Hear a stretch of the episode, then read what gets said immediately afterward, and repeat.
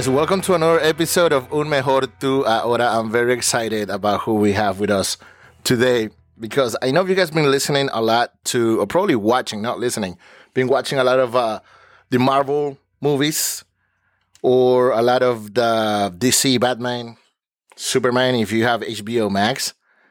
But today, guys, I have with us a real real life hero, folks. You don't you don't you don't get to be around these people every day. This is a real life hero. Her name is Julia Rivas. Julia, Julia, how you doing? Hi, I'm doing pretty good. Welcome. Thank you for being here with us today. Thank you for having me. Now, Julie, so Julie or, or, or Julia? You tell me what to call you. You can go either way. My name is Julia Rivas. Uh, my friends call me Julie. so Okay. Now, if, Either way, if I understand it correctly, you are a registered nurse correct. here in Oklahoma. Yes. Now, I want to talk to you into what it takes to be a what it takes to be a nurse and and what does a nurse really do. But before I want to get into that, tell us a little bit about you. Like, where are you from? How do you get to this point in your life? So um, I'm from here. I'm from Oklahoma City. I was born and raised. Um, my family is from Matamoros. Matamoros, Tamaulipas, in the house. Yeah. Yes, yes. Um, and basically, so my mom was a housekeeper at a local hospital for a long time, and um, she kind of introduced me to the nursing aspect of it. She's like, I want you to go to school, go to college. I want you to be better. Um, and I, I like the field. I started off actually in the kitchen in high school. Um, I washed plates, I served food, Wow. after that, I went to Francis Tuttle to get a CNA certification, which is a nursing assistant. And I did that while I was in college. Um, and I graduated a long time ago. Um, and so now I've been a nurse for 11 years, and I'm the lead nurse um, in a cardiac ICU. Wow. Wow. That's that's a big a deal. It, it's it, it, it, it's a big deal. Let me go back a little bit. Where the uh, so so your Mexican heritage, you know, for, I, your family's from Yeah. Mexico, because I, Mhm. I, I want to point that out because I want to I want to make sure that that all the Hispanic girls out there are listening to this right now. Um, Yeah. So you went to where did you go to high school? I went to Northwest No, Class where's class in, in the house represent? OKCPS. Okay, so he, he is in the he, I graduated from Norris Class in 04. What what year did you graduate? Me in 2003. You're in three. Okay, I'm an I'm an 04. I'm an 04 guy from Norris Class. And um, so here's the thing. I I for example, when I was in high school, I and I went to college and everything. I had a lot of obstacles that I almost didn't make it out of high school. Do you had any of those obstacles? Um, no, I mean, I, I felt like I, I did well in school, um, mainly because my, my mom pushed me. I mean, my mom was, um, you know, a great, a great supporter in that just, even though she didn't go to school, she just made sure we got there, got there on time, slept early, did our homework. We weren't out, but mainly always just put a lot of focus on it. Wow. Um, I know a lot of people around me did. I mean, I was, uh, I encountered a lot of different things, but just trying to Yeah. stay focused on on the positive things. I did extracurricular activities like city council and soccer, Nice. so all of that helped. Very um, nice. Okay. So you were a CNA, hmm but then how do you become a registered nurse though? How do you jump? I think you missed that part. Where did you go to school to be that to do that? At Francis Tuttle too? Or do you go somewhere else for that? So no, so I graduated my with my associates um, at OSU OKC. I went through their nursing program there, and then afterwards, I so basically you you have to you go to like a two year four year college Okay. for in programs, um, and then I did obtain my bachelor's degree from Southwestern. And I'm currently enrolled right now um, in a master's degree program. What is it? I- So Go Oh. back. to go back, so you you nurse, you got you got an associate's and a bachelor's in nursing, Mhm. And then what's the master's on? What's the master's for? In nursing too, or what?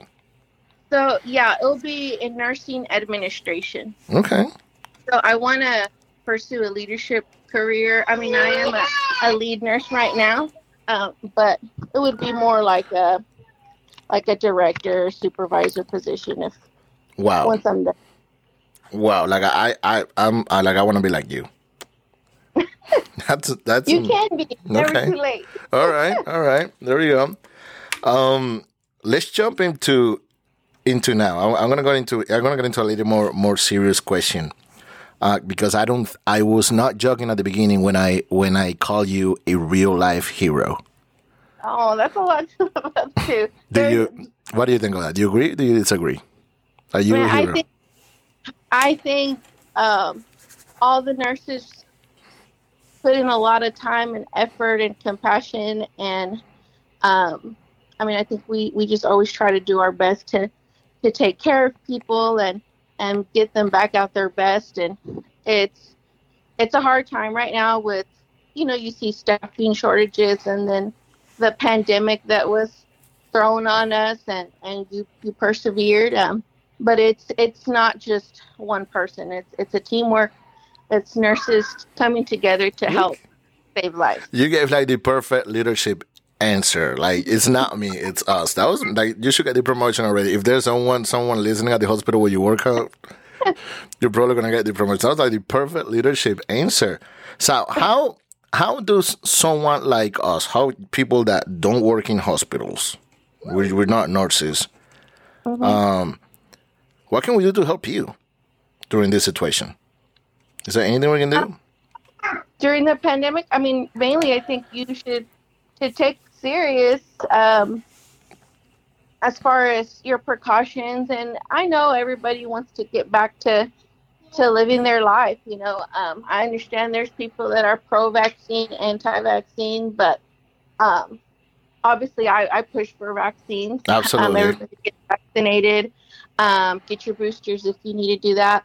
But um, and if you're not take the simple precautions as you know putting a mask on and, and helping protect your loved ones and everyone around you we even though the numbers have decreased um, across our nation overall um, it's still going strong and and you just it's, it's just a sad thing to see when you're when those patients are in there and they're by Wow. themselves having to say goodbye via FaceTime and Wow. all of that. Um, but um, yeah, I mean, just just take those extra precautions. You know, you you're still gonna live your life, but try to try to be cautious. Sounds good. Do you guys, do you do you guys hear that? Get get take your precautions and get your vaccine. Absolutely. There's a lot of misinformation out there, and I'm like, I want to use this show. I want to use my space to get it right. To definitely get it right. That's why we're bringing people people like you um, to to the show to talk about the to the community to the Hispanic community about about what they can do to help.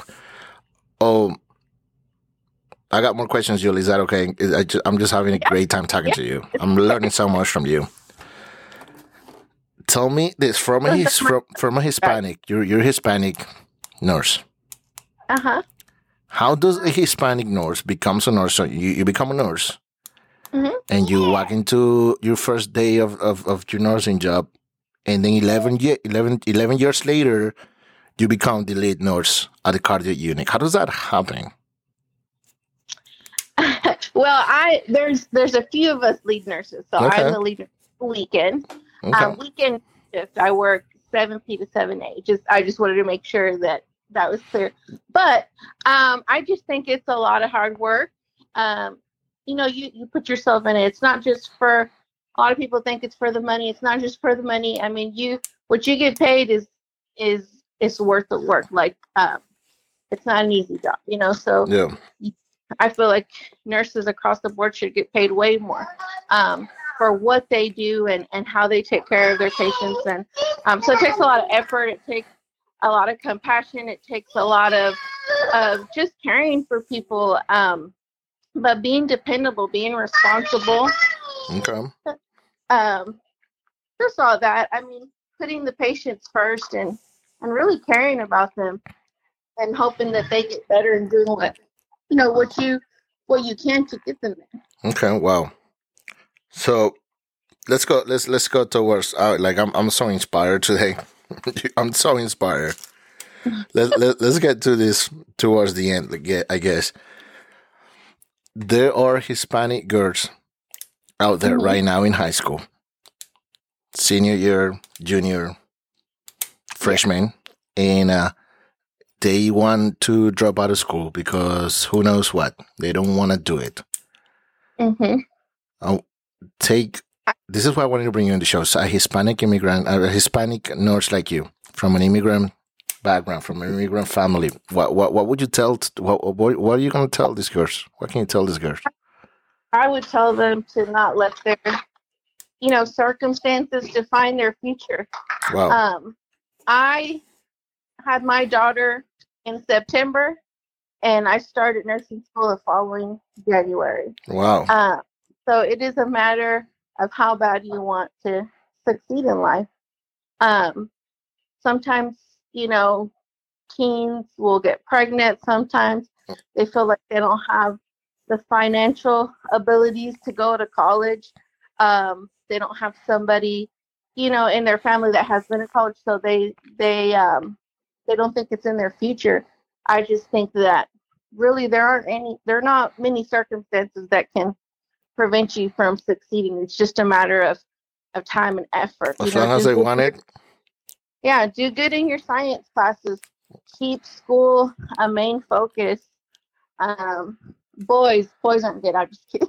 Yeah. Right. no, but seriously, uh, just staying staying focused in school and and pushing forward and and you know you do you want a nice house? Do you want a nice car? Do you Mhm. want a living? Do you want, you know, stuff like that? Because that's that's what a lot of kids I feel like think that they want, and and it takes work to get it. You Yeah. know. Um, but yeah, well, that's that's what I feel like. Just just really focusing on school. Science is a big thing. So math, those things that you think you won't use in in If- school, you use it in the future. well, if you're listening, if you're listening to this, if you're a Hispanic girl, if you feel like you're not good enough, apparently you are good enough. As long as you want to do the work, listen to what you said. Science class, focus in school. And I think it's real. Like that was a big motivation for me. I, for, when I was in college and grad school, I had a picture of the this car I wanted, and Mhm. that was like my motivation. That's what kept me going. Yeah, I talk to my nieces and you know, I like, you know, just seeing what what their thoughts are and my daughter as well and and I'm like, you know, this stuff isn't cheap and, and it's not about being materialistic, you know. hmm You should be able to to get what you want. Uh, sometimes it's a sense of accomplishment. You know, you feel good when you've earned your money working hard. Um, but like I said, it it takes a lot of effort and, on your part, you know. Amazing, absolutely. Fin- I finish with this final question. Do you I, do you see yourself being the CEO of the hospital one day? I don't know that Don't know. And is that not what you're going to school for? To be the leader? them.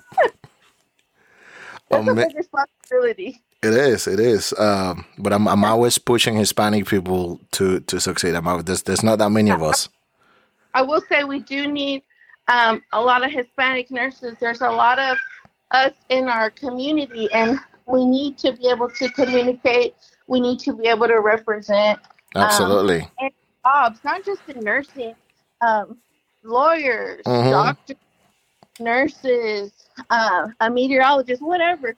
You know, we need that presence in, in our community. Absolutely. Well, tell me this: Can guys be nurses too? Because I know it's a big stigma. Yes. For sure, for sure. There's a lot of guys in nurses, in nursing.